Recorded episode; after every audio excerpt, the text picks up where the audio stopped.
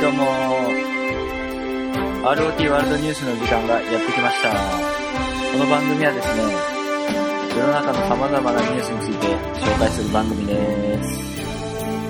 今日はですね、ちゃんと話す内容を決めてきました。まずですね、まあ、最初に言っておきますね。あの、まあ、お便り募集するって言ってたじゃないですか。それでですね、あの、まあ結構いろんな聞き方ができるんですね。その、えーまずは、普通にホームページから聞く方法と、えー、Spotify で聞く方法と、あの、iTunes のポッドキャストとか、あとは YouTube でもこの番組聞けるんですけど、なんかね、その、やっぱコメントとかだとちょっと、その、媒体によってこうあの変わるじゃないですか。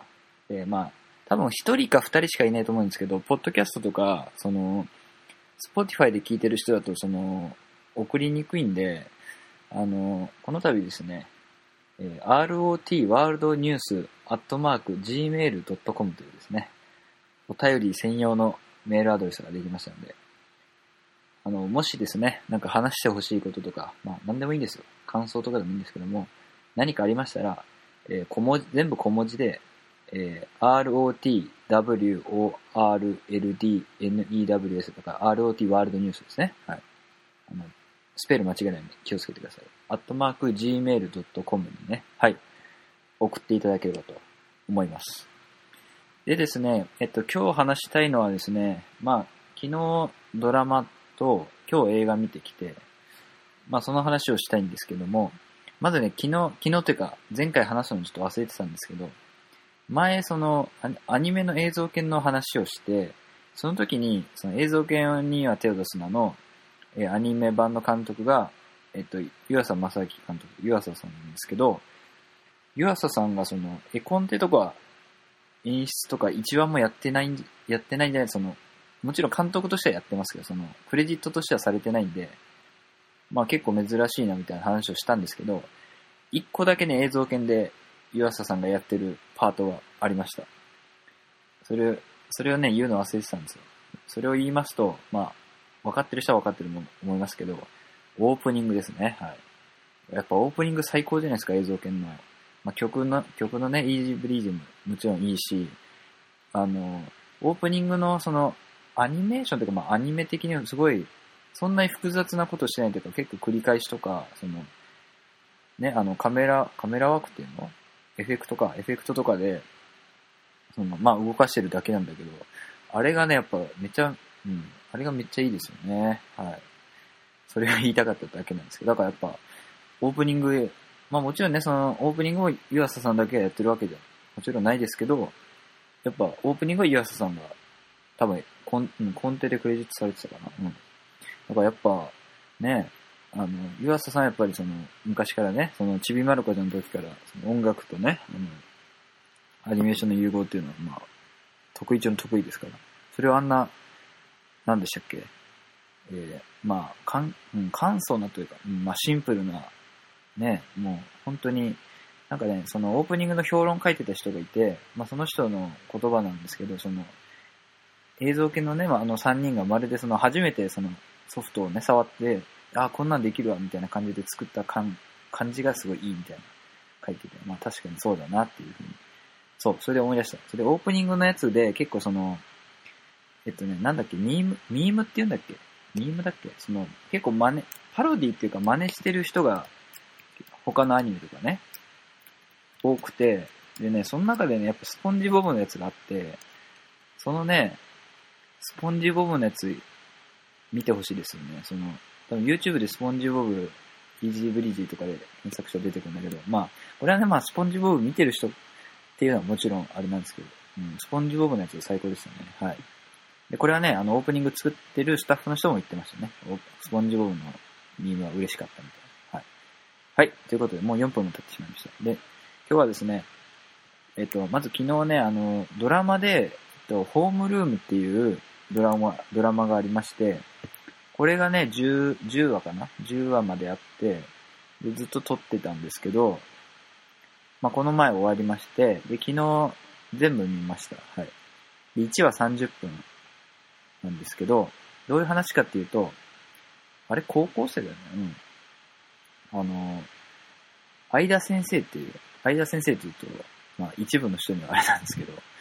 相田先生っていう、あの、通称ラブリンって呼ばれてる、えっと、せん、まあ、すごい人気の、若くて、まあ、イケメンの人気の先生がいまして、えっと、まあ、その先生が、まあ、実はド変態だったっていう感じの話で、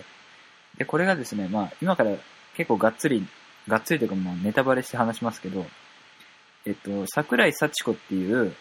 これは、あの、僕一押しの秋田しおりちゃんが演じてますけど、桜井幸子っていう、まあ、かわ、かわいいというかね、まあ、かわいい、えー生徒を守るために、えーあえていじめを行うみたいなことを、その、ラブリンはやってるわけですよ。これ山田裕貴くんが演じてますけど、はい。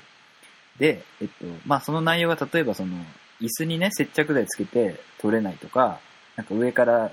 土をこぼすとか、まあ、まあ、しょうもないってしょうもないんですけど、まあ、そういう、そのクラスで、クラスで起きてるいじめと見せかけて、実はその先生が仕組んでるみたいな。で、その、いじめが起きてるから、その、自分が守らなくちゃいけないっていうことで、その、その桜井さんも、あの、あ、先生に守られてるんだなっていうのがあるじゃないですか。その、そのために、あとはその、ラブリンってその、桜井を傷つけていいのは自分だけだみたいな感じの思想を持ってまして、で、まあそれでやるんですけど、で、この先生がですね、あの、その桜井に、えっと、こう睡眠薬入りの紅茶を渡して、で、桜井はそれを毎晩飲ん飲んで寝るんですけど、まあ睡眠薬入ってるんで結構その、まあ眠りが深いと。それで、えっと、桜井の家まで先生は行ってですね、あの、全裸で、あの、桜井を撫でるみたいなシーンがまあいっぱいあって、で、その、このラブリンがね、その先生が、まあ先生の方がわかる。先生が、その、一応美術教師っていう設定で、その、なんで桜井が好きかっていうと、まあ、黄金比に限りなく近いと。で、他の生徒はもう加工物で、まあ、そうですね、メイクとかしてて、加工物でも全く、まあ、ゴミだみたいなこと言ってまして、で、桜井はもう天然素材でも素晴らしいみたいな。それでまあ、守ってるっていう、えー、感じなんですけど、で、えっと、ある時、その先生がいじめてたわけじゃないですか。でも、その模倣犯みたいなのが現れるんですよ。その同じような、また椅子に接着剤とか、えっと、弁当に虫を入れるみたいな。あと、水を、あの、桜井に水をかけるみたいな。で、本当にいじめが起きちゃうと。で、あの、まあ、昔の青春ドラマみたいな感じで、あの、みんな伏せろみたいな。で、手あげ、いじめたやつ手あげろみたいな感じで言うんですけど、まあ、誰もあげないと。でですね、えー、実は、これをやっていたのが、なんと桜井自身だったんですよ。その実は桜井も、その、先生のことを、えー好意を持っていまして、えっと、まあ自分がそうやっていじめられたら守ってくれるっていう感じで、で、桜井実はやってまして、でもその、旗から見たらただのいじめなわけじゃないですか。その事情を知らなければ。なんで、その、まあ生徒会が動くんですけど、まあこの辺も、あ、原、漫画、あの原作漫画ですね。はい。この辺も漫画っぽいですけど。で、生徒会が、えーっと、トイレでその水かけた後にカメラを発見するんですよ。で、実はその仕掛けたカメラっていうのは、その、先生が仕掛けたんですね。その、先生が、その模倣犯が誰かっていうのを、えー特定するために、えっと、カメラを設置してたんですけど、それが生徒会に見つかって、まあ、先生からしたらまずいじゃないですか。やばいってなって、えっと、そのカメラを生徒会長から取り返そうとするんですけど、その先生が向かったら、なんと生徒会長は頭から血を流して倒れていました。で、その、えー、そのね、あのー生徒会長、違うわ。それで、そうそう。それで、えー、生徒会長入院することになって、っていうのも、まあ、下りがあるんですけど、まあ、これも、本当前半の方ですよ。2話ぐらいなんですけど。で、実は、その、さっき言いましたね、桜井が自分、あの、自作自演してたって話しましたけど、実はその生徒会長をパイプ椅子で殴ったのが桜井っていう、まあ、展開がありまして、まあ、結構面白かったんですけど、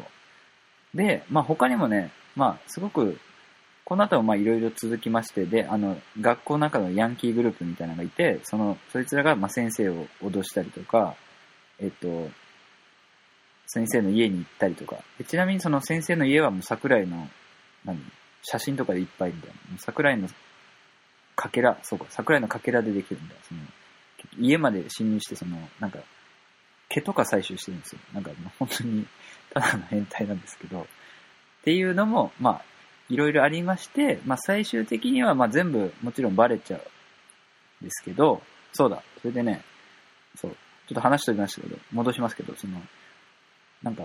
まあ、エロい保育、あの、保育、保健室の先生がいまして、これをなんとですね、山下理央がやってるんですよ。山下理央ってその、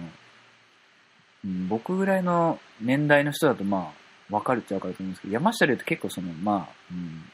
清純派とまで、まあ、ピュアっぽい感じで10代の時は言ってたのに、今こういう感じのセクシーな役もできるんだっていう、まあ驚きでしたけど。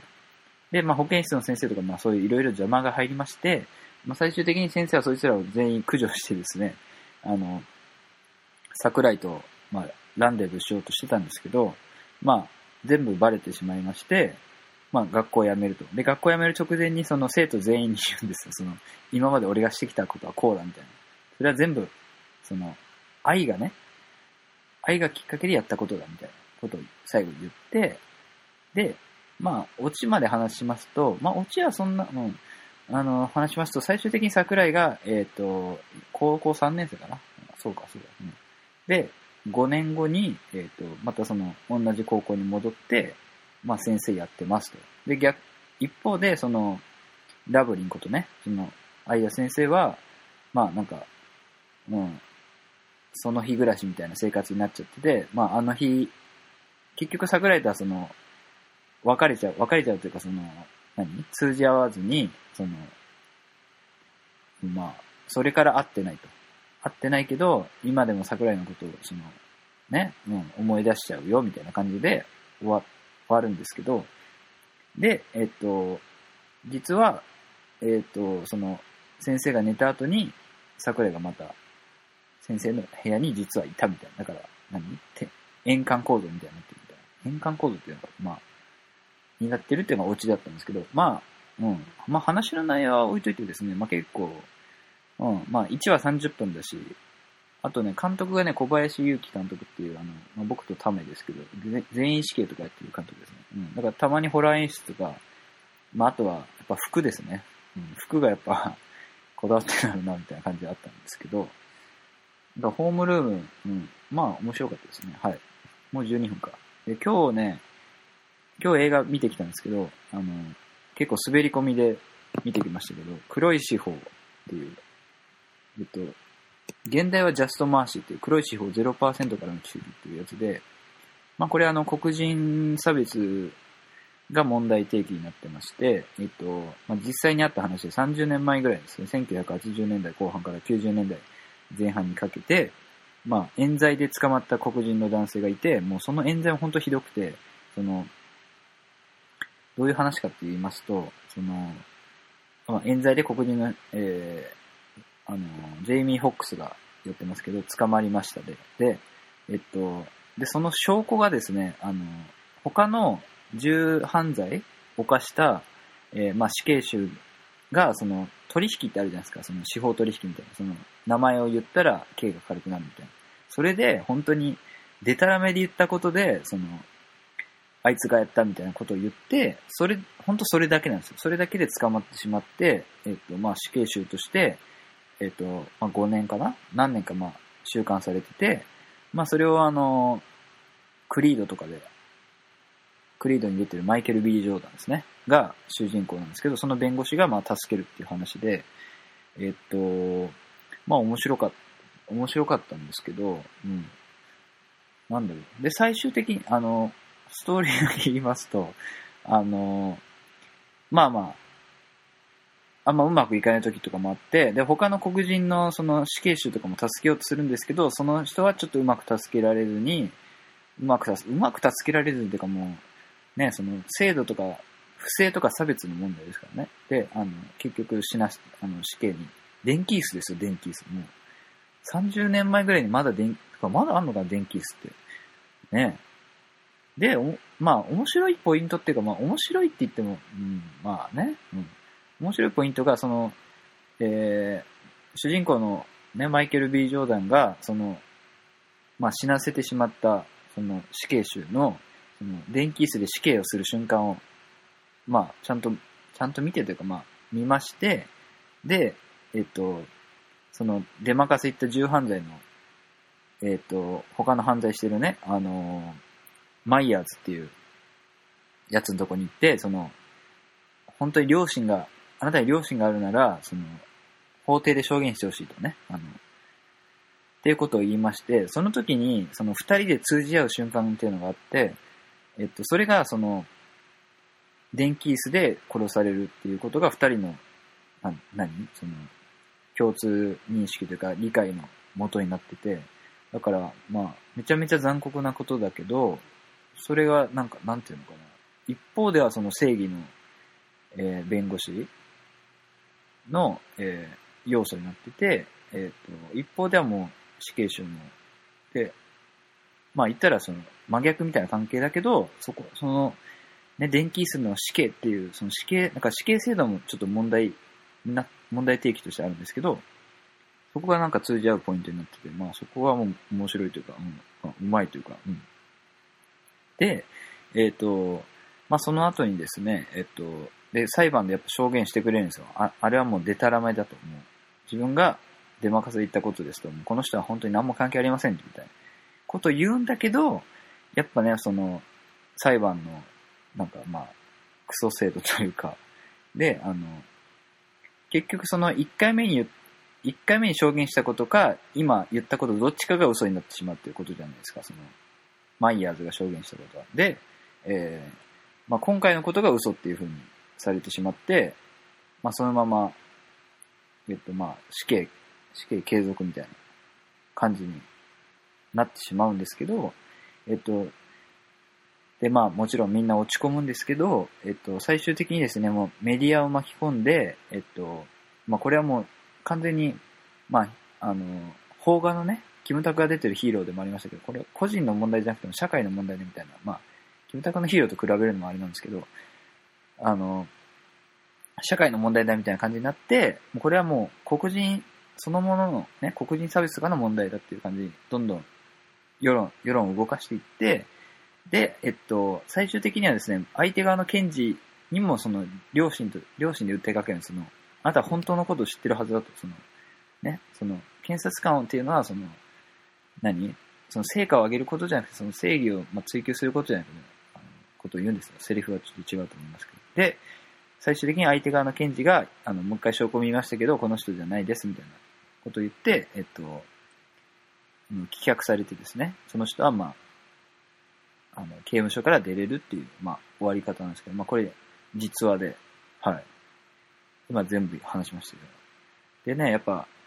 黒人、あの、黒人じゃない、あの、やっぱアメリカ映画のその、裁判劇やっぱおも面白いというか、なんかアメリカで、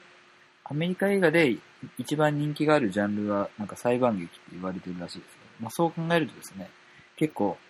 日本映画で裁判映画ってあんまないですよね。そのまあありますけど、もちろん。その、アメリカ映画ほどは品質してないと思いますよね。だからその辺もやっぱ、うんアメリカとなんか日本の違いもあるのかな、みたいな思いました。はい。はい。よし。これでね、あの、ホームルームと黒い司法0%からの奇跡は、ね、これを、このポッドキャストを聞けば、まあ大体どういう話か分かりましたね。はい。それではですね、えー、最後に、はい。何を言うかな。あの、まあ YouTube のチャンネル登録か、えー、Twitter ね、アットマーク、応援さんか、Instagram、まあフォローか、えー、あと何があるかな。あとそうですね。えっ、と、アドレスにですね、えー、rot ワールドニュースアットマーク gmail.com にお便りお願いします。それでは、さよなら。